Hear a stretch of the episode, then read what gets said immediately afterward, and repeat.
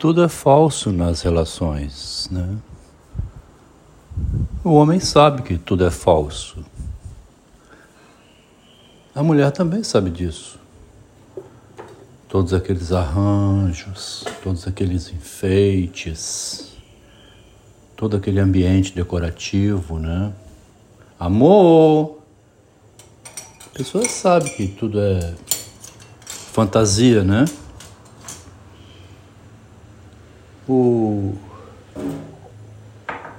Walt Disney mostra isso nos filmes infantis. Né? A abóbora vira uma carruagem, os ratinhos viram um cavalo branco, o serviçal lá do castelo vira um príncipe, a gata borralheira vira uma princesa.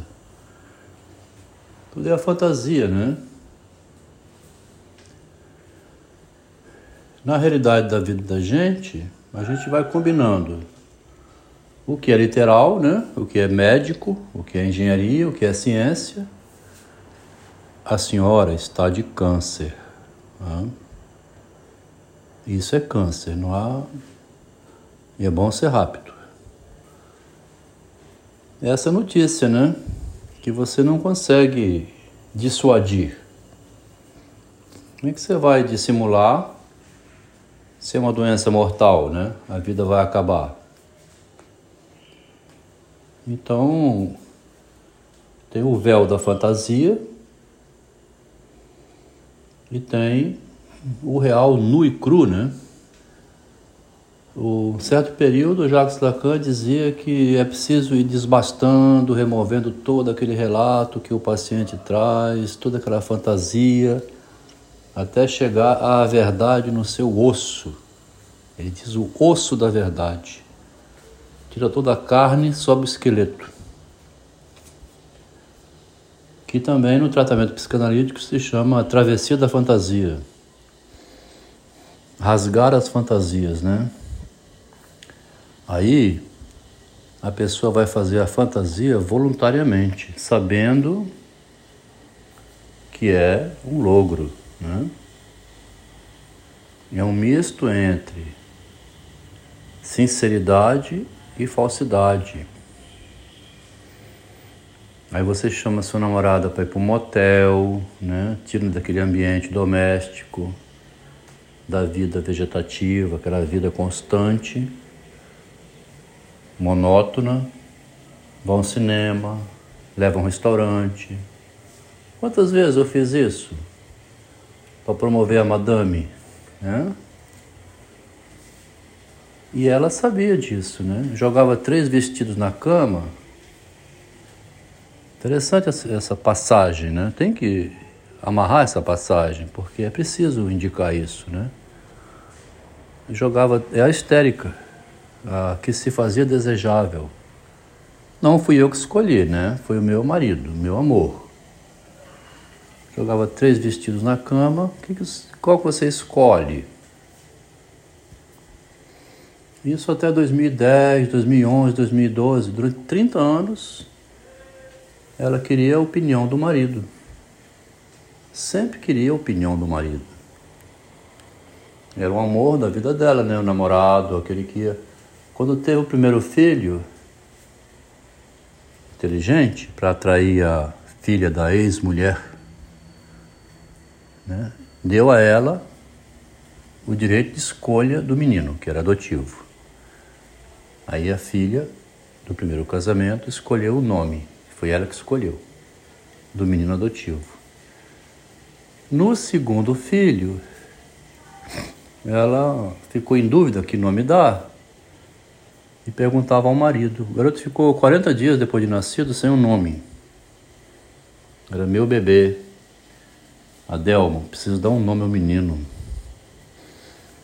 Aí um dia eu acordei de um sonho lá, me veio um nome à mente, aí eu falei o nome e ela botou o nome na criança. Quem bota o nome é sempre a mãe, né? Falar nisso, na minha família de oito irmãos, todos têm dois nomes. Adelmo Marcos. O meu pai queria que fosse Adelmo, achou lindo o nome. A mamãe queria que fosse Marcos. botaram dois nomes e eu sempre fui chamado de Marcos. Um dia a Marta ligou para casa da mamãe, queria falar com Adelmo. Não tem nenhum Adelmo aqui não. Tá vendo? A mãe até esqueceu que o filho dela era Adelmo. Nunca foi, só no batismo lá, uma vez na vida. Durante a vida inteira, desde o bebezinho até não sei quando, era Marcos. A mãe quando o pai escolheu um nome, ela botava outro e chamava por aquele segundo, por nome que ela pôs, um nome carinhoso, né?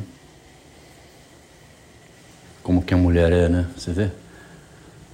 Então, é, a minha esposa, no segundo menino, esperou. No terceiro menino, ela apareceu com três nomes.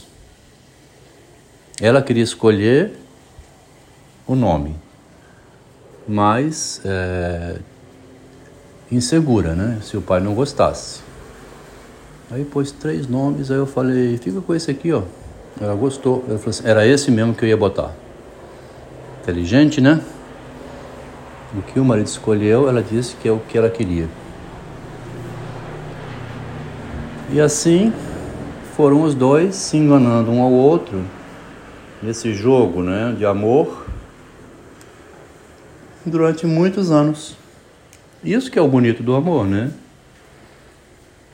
Ela se faz princesa ou rainha e o marido se faz o herói, né? O cavalheiro, o homem que vai resolver o problema dela. Nós estamos lendo isso aqui no Saint Clair das Ilhas, que é de uma mulher, Elizabeth Helm.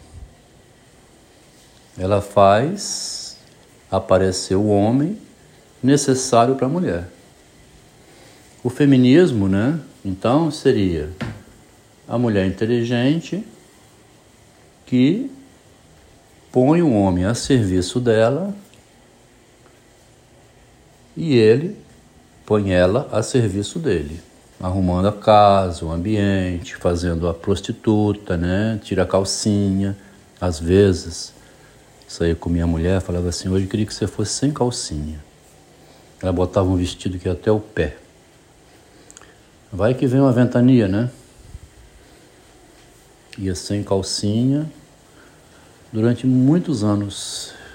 Na fase final, que se tornou Madre Superiora, aí nem perguntar podia.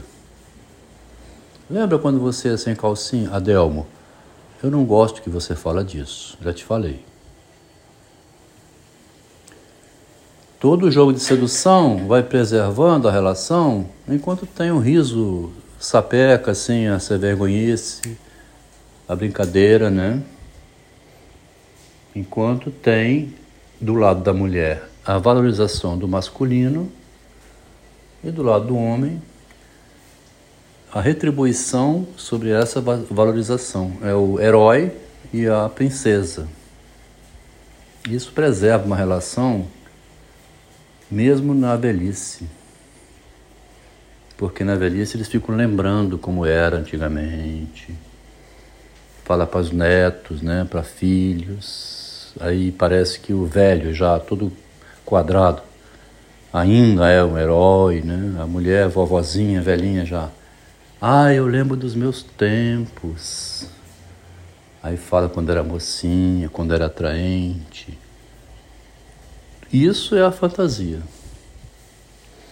Agora, quando fala em psicanálise, em rasgar a fantasia, é porque todo esse fantasiar é na cumplicidade. Né? Surge a destruição completa de um lado ou do outro quando, nesse fantasiar, havia uma maldade. Aí a pessoa desmorona. Aí ela vai procurar assim o tratamento psicanalítico, né? Aí ela vai descobrir que tinha um osso escondido, o cadáver, né? Que chama o osso da verdade. Tinha um real, né? Caiu do alto das suas ilusões na mais dura e cruel realidade, escreve o Machado de Assis. perdeu todo o fantasiar e ficou nu, pelado. Aí vai procurar o tratamento psicanalítico, vai descobrir lá, lendo Freud, né, que o Freud foi enganado pelo Jung. Aí o Freud escreveu lá em Falsa Reconnaissance: o déjà vu é porque a pessoa acredita. Tá vendo que interessante? Se a pessoa acredita, ela é iludida. Quando ela perde a crença, se desilude, aí ela vai cair na realidade. Então, ela vai construir a fantasia, mas sabendo que é falsa. Aí tem aquele olhar do filósofo, né? Vê a realidade como ela deve ser vista e não vestida com toda aquela roupa ilusória.